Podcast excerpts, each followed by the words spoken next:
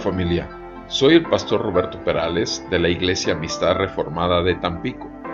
Te doy la bienvenida a tu podcast Aprendices. Nuestra meta es apoyarte a entregar la palabra de Dios con fidelidad, claridad, dependencia y en el poder del Espíritu Santo para una mayor efectividad en tu ministerio que el Señor te ha concedido. Quédate con nosotros.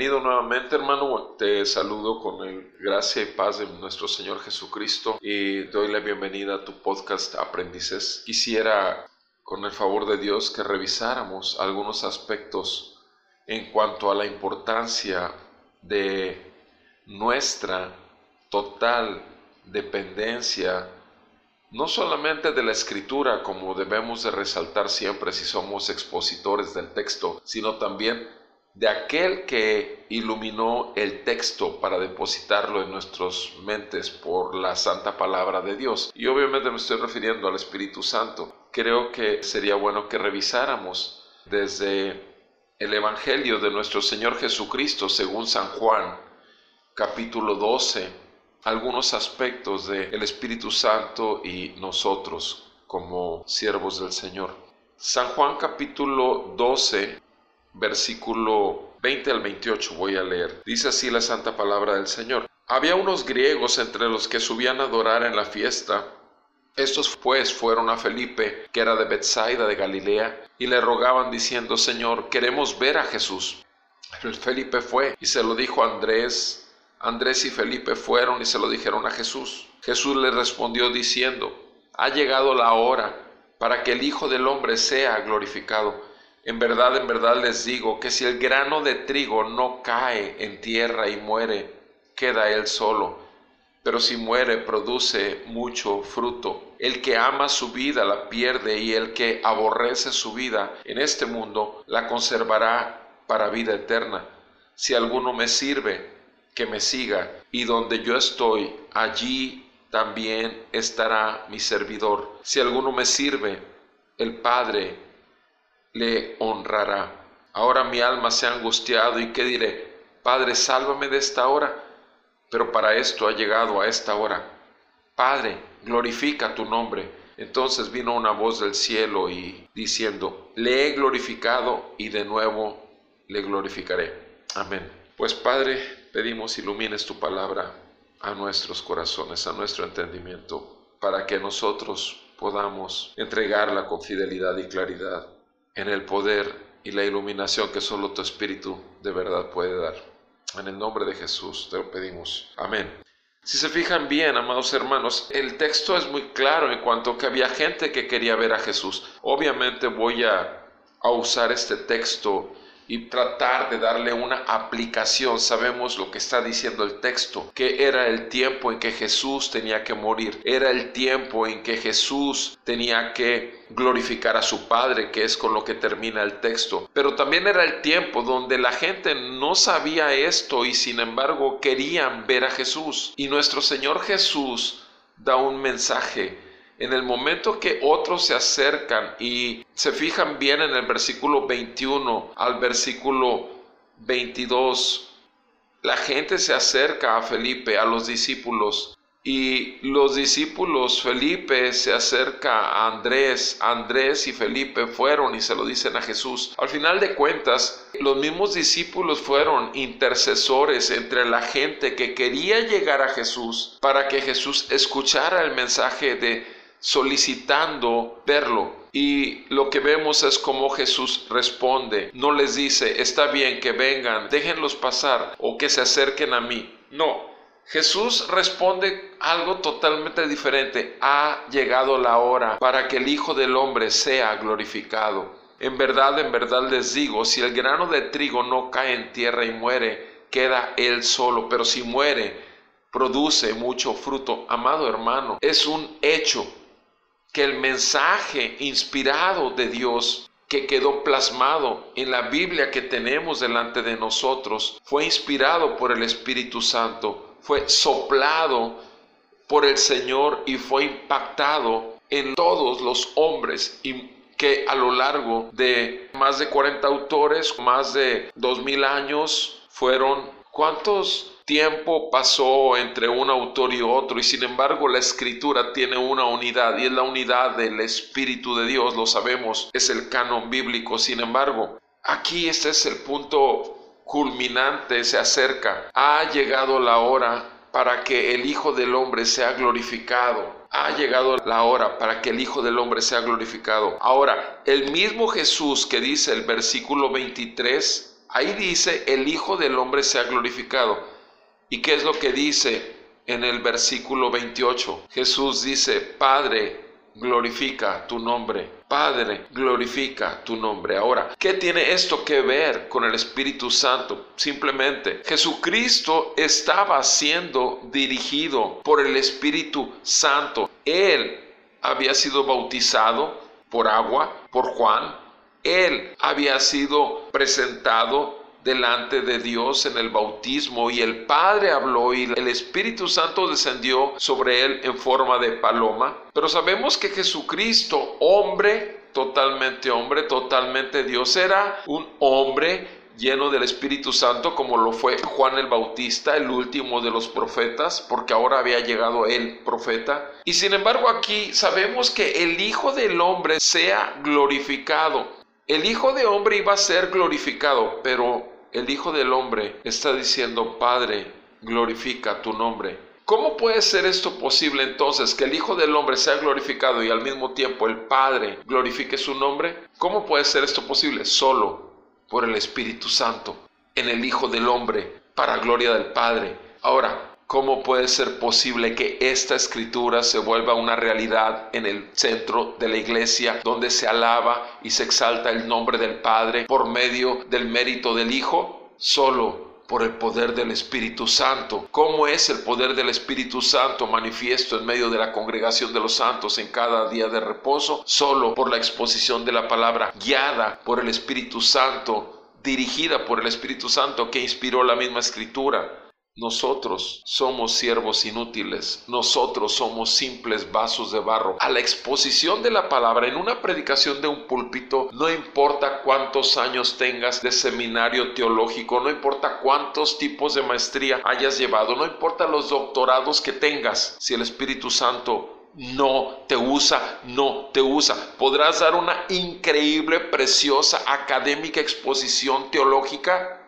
impactante muy edificante, pero la predicación que exalta al Padre y lo glorifica y glorifica al Hijo, lo hace solo por el Espíritu Santo. Y él dice, versículo 24, aquí en este texto que estamos leyendo, en verdad, en verdad les digo, si el grano de trigo no cae en tierra y muere, queda él solo pero si muere, produce mucho fruto, mi amado hermano. Muérete antes de que te subas al púlpito. Y te estoy hablando, tú sabes, en sentido figurado. Deshazte de toda tu potencia, deshazte de todo tu conocimiento, deshazte de todas tus habilidades, déjalas todas abajo del púlpito, déjalas todas para que realmente la vida de Cristo sea manifiesta en tu vida. Y la única forma en que va a ser manifiesta va a ser por el Espíritu Santo que te selló en el día de tu salvación y por el Espíritu Santo que es el mismo que te capacita para el llamado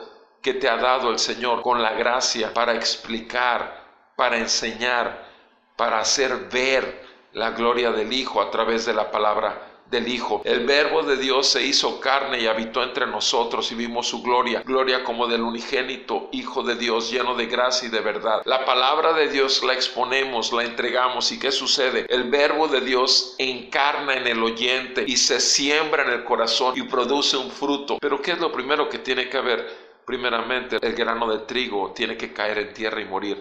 Obviamente estoy usando como una figura nada más este texto, pero lo cierto es que Cristo murió y resucitó. Si tú y yo no dejamos, no estamos conscientes de que no se trata de nosotros, sino del Hijo de Dios, estamos estorbando la obra del espíritu de la palabra. Lo dice claramente en el versículo 25 y Jesucristo lo está diciendo en general. El que ama su vida la pierde y el que aborrece su vida en este mundo, y sabemos cómo lo dice otro evangelista, por causa de mí, la conservará para vida eterna. Tú y yo sabemos que la vida cristiana es una pérdida y una ganancia, perder nuestra vida. Como dijo Juan el Bautista en Juan 1.29, que mengue yo para que crezca Cristo en mí. Juan el Bautista no quería ser visto, sino que se viera más al Hijo del Hombre. El que ama su vida la pierde, el que aborrece su vida en este mundo la conservará para vida eterna. Obviamente aborrecer nuestra vida implica el darle la honra a la vida del Hijo en nosotros. ¿Quién es el que pone la vida del Hijo en nosotros sino el Espíritu Santo? Versículo 26. Si alguno me sirve, que me siga y donde yo estoy, allí estará también mi servidor. Si alguno me sirve, el Padre le honrará, el Padre le honrará. Si alguno me sirve, tú y yo sabemos lo que pasaba con los discípulos. Todos ellos lo sirvieron, todos ellos lo abandonaron. Todos ellos al final de cuentas se volvieron Tomases, menos Juan fue el único que estuvo a los pies de la cruz, pero todos los demás vieron en Jesús resucitado un espíritu o un fantasma. Eso lo sabemos porque la escritura lo dice claramente. Entonces todos fueron Tomás. Nuestro Señor Jesús le dijo, mírenme, soy de carne, miren, tóquenme. Le dijo lo mismo que a Tomás. No les dijo, metan sus dedos en mis llagas. No, le dijo, tóquenme, soy de carne y hueso. Y después le ofrecieron un pedazo de pescado porque se habían acabado todo. Ustedes saben que eso dice la escritura ahora. Dice, si alguno me sirve, que me siga. ¿Cómo vamos a poder seguir la dirección del Hijo de Dios si no es por el Espíritu de Jesús que está en nosotros? Donde yo estoy, ahí estará también mi servidor obviamente está hablando de que en cualquier circunstancia en donde nosotros seamos siervos de la iglesia, y estoy hablando obviamente ahorita en este momento del púlpito, entonces no podemos hacerlos por nosotros mismos, podemos solamente servirlo de la mejor manera si somos siervos por el poder de Jesús que está en nosotros, en su gracia que nos ha sido dada por el Espíritu de gracia, de poder que se perfecciona en nuestra debilidad, el Espíritu Santo. No queremos hacer las cosas en la carne, sino hacerlo en el Espíritu. Y si alguno sirve a Jesús, si alguno honra al Hijo, ¿qué va a ser el resultado? El Padre lo honrará. El Padre lo honrará. ¿Quieres una honra, mi amado hermano? No la busques de la iglesia, no la busques de tus oyentes, no la busques de la gente a la que le predicas, no busques eso porque te vas a extraviar, porque lo vas a hacer en tus fuerzas y en tus habilidades. Descansa en la gracia que el Señor te ha dado. Jesucristo dice en el 27, ahora mi alma se ha angustiado. ¿Y qué diré? Padre, sálvame de esta hora. No, para esto he llegado a esta hora. Padre, glorifica tu nombre. Y entonces vino una voz del cielo y dijo, lo he glorificado y de nuevo lo glorificaré. O sea, ¿qué dice el Padre? El Padre dice, tienes razón, hijo mío, claro que sí. Yo he glorificado mi nombre en ti y cuando termine con el proceso donde tu presencia estará en la tierra, lo voy a volver a glorificar mi nombre porque mostraré ¿Quién eres tú? El Hijo de Dios que encarnó. ¿Cómo podemos saber que Jesucristo es Dios hecho hombre? ¿En cómo? Simplemente porque resucitó. Si no hubiera resucitado, dice 1 Corintios 15, el apóstol Pablo dice, vana sería su fe. Pero por su resurrección es que podemos confirmar que Jesucristo es la segunda persona de la Trinidad. Es Dios el Padre lo levanta de los muertos. El poder del Espíritu Santo. Un solo Dios, un solo Dios. Tres personas. Amado hermano, te invito a que conozcamos de cerca y que tengamos una mayor intimidad, no solamente un conocimiento bíblico o escritural, sino que tengamos un tiempo mayor de intimidad con el Espíritu que nos mostró la gloria del Hijo por la salvación que el Padre nos otorgó, el Espíritu Santo que nos salvó. Y entonces, en tanto que nosotros muramos a nosotros mismos, el fruto que pueda dar el Espíritu de Jesús en nosotros en su palabra que siembra en el corazón de su pueblo, será otro. ¿Cómo estuvo un Pedro en el Nuevo Testamento? ¿Quieres oír la palabra de moda de los últimos 15 años en México, pero tiene 25 años en Estados Unidos? Empoderados, empoderamiento. Sí, ahí tienes a un Pedro empoderado Ahí tienes a los discípulos, ahí tienes a todos los que trastornaron el mundo en el libro de los hechos. El detalle es simplemente términos de moda o lo demás. El poder del Espíritu Santo ha existido desde antes de la fundación del mundo porque el Señor dijo, vengan, hágase la luz y la luz fue hecha y el Espíritu de Dios se movió sobre la faz de las aguas. Amado, el Espíritu Santo se mueve sobre ti. El Espíritu Santo es el que te convenció a ti, no solamente de pecado, justicia y juicio, sino también te convenció de que tenías un llamado para servir al Maestro. Y por eso eres un discípulo y por eso quieres crecer en el conocimiento, pero para poder crecer en el conocimiento necesitas ver tu incapacidad y mi incapacidad, crecer en la gracia. Y entonces nos damos cuenta que nos falta mucho para ser verdaderos discípulos. Por eso digo, somos aprendices, Él es el Maestro, que el Señor bendiga su palabra y que el Señor prospere tu ministerio, tu familia y tu vida y la enriquezca para que tú puedas ser un mejor instrumento de Dios para gloria al Padre, en el nombre del Hijo, por el poder del Espíritu Santo. Dios te bendiga, amado hermano, y si Dios nos concede vida, seguimos en la siguiente escuchando la voz del Maestro.